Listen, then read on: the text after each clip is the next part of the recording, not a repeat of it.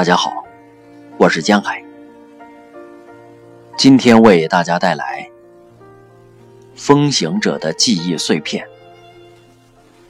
在森林中迷路的夜晚，赵彪。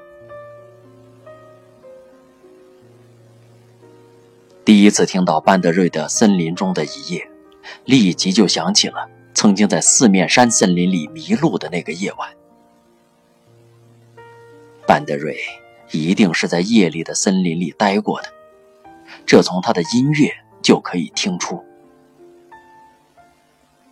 在很多人的想象里，森林的夜晚应该是浪漫的、充满诗情画意的、轻松悠闲的。但在班德瑞的音乐里，我们听到的却是带有压迫感的、紧张的、节奏较快的。有着某种神秘色彩，又始终贯穿着希望的旋律与节奏。没错，这就是真正的森林之夜。四面山离重庆只有一百多公里，森林茂密，很多地方还保持着原始森林的形态。料回我们用了大约五天步行走完了全程。山里有很多瀑布，但都不大。只是其中一个叫做望乡台瀑布的，落差特别大。我们在山里的第一个夜晚，就是露宿在望乡台瀑布旁边，在森林中迷路，是第二天傍晚。我们沿着一条森林中的小路，想要到达另一个景区。那是大约一九九零年的事了。当时到四面山玩的人还非常少，基本属于还没有开发的旅游处女地。不知现在怎么样了？我们一路走，基本遇不到人。所以也不知道走的对不对。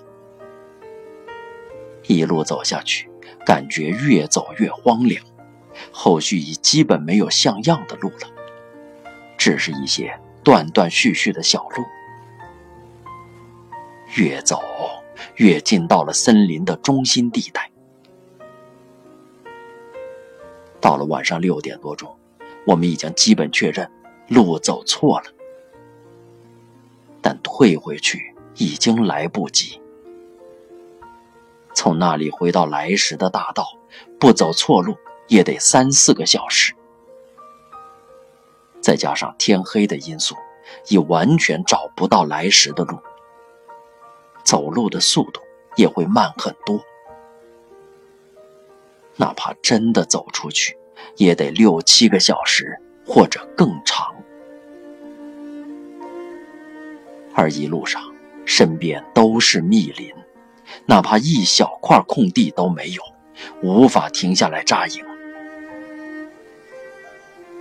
六点多钟的森林已经开始黑了，阴森森的感觉，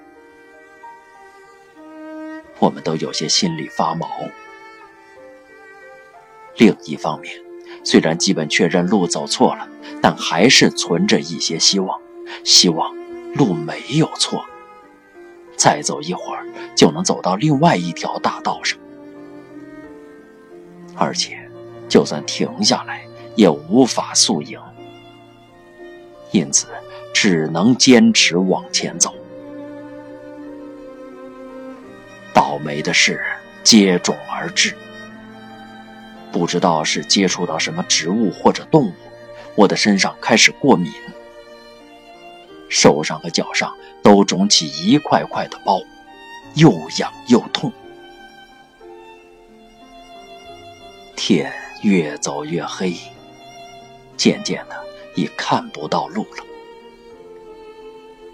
黑夜一点点把我们包裹起来，在阴暗的森林中，旅游的乐趣已荡然无存。有的只是身体的不适。和内心的焦虑，在模糊的光线下，路越来越难走，还得注意前面不断伸出的树枝、荆棘，又得注意脚下的路面，而心里也生出越来越强烈的恐惧感。四面山原始森林中有很多动物，如豹子、蛇之类的。如果遇到袭击，我们完全束手无策。这时，我们已不再奢望这个夜晚能够走出森林，而只希望能够找到一个地方宿营，明天再原路返回，回到原来的大路上去。在我们越走越不知所措的时候。就像童话故事里发生的事情一样，突然在我们前面出现了一小块空地，而在空地上，借着微弱的光线，我们发现了一个窝棚。这真像是一个奇迹，至少当时我们觉得这完全是个奇迹。后来想明白。其实，所有进山的人，主要是猎人，都和我们一样。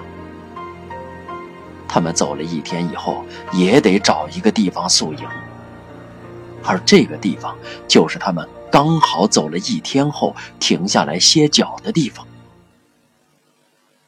这应该就是个猎人在山里宿营的窝棚。这个地方是借着两棵树为支撑。然后立了两根小树干在对面，从而形成四个角的支撑。在树干离地约一米五的地方，用藤条和一排树干搭了一个台。再往上，用小树干做了一个顶。顶上和台上都铺了厚厚的树枝和草。顶可以避雨，台可以睡觉。这看上去类似于傣家竹楼。把台架空、搭高，是为了防止野兽的袭击。我们迫不及待地爬上窝棚，在上面躺下来，软软的，很舒服。这时候天已完全黑了。我们借着不算亮的手电筒的光线，在窝棚里翻了一下，发现顶下面还有几根小绳，绳下吊着一些东西。取下来一看，是盐和辣椒。后来又找到一些米，还有火柴和电池，东西还真不少。不过。我们并不想动人家的这些东西，把它们都放回了原处。我们带了方便面和罐头，自己可以搞定吃的。窝棚下堆了一些干柴，还有一个简易的火塘，当然也是主人准备的。我们就毫不客气地借用一下了。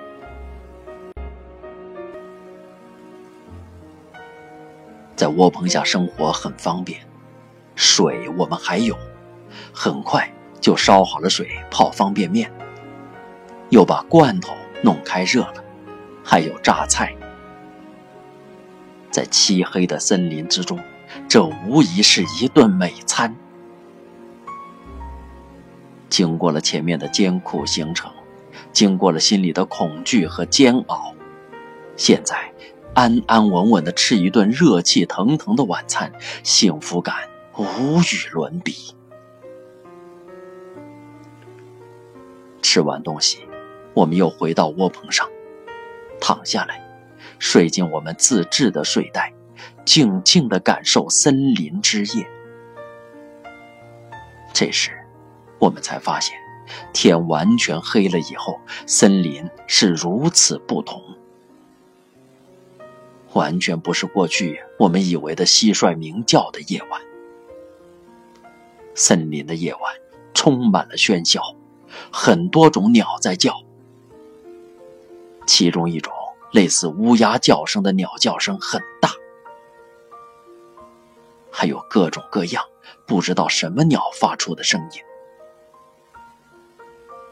廖辉很快就说，他听到某种动物的呼吸声离我们很近，吓得我们一下子又紧张起来，把我们随身带的刀拿出来，准备对付动物的袭击。可怎么看也没看到一个动物，但在远处的森林中。确实看到偶尔闪现的某种动物的眼睛的亮光。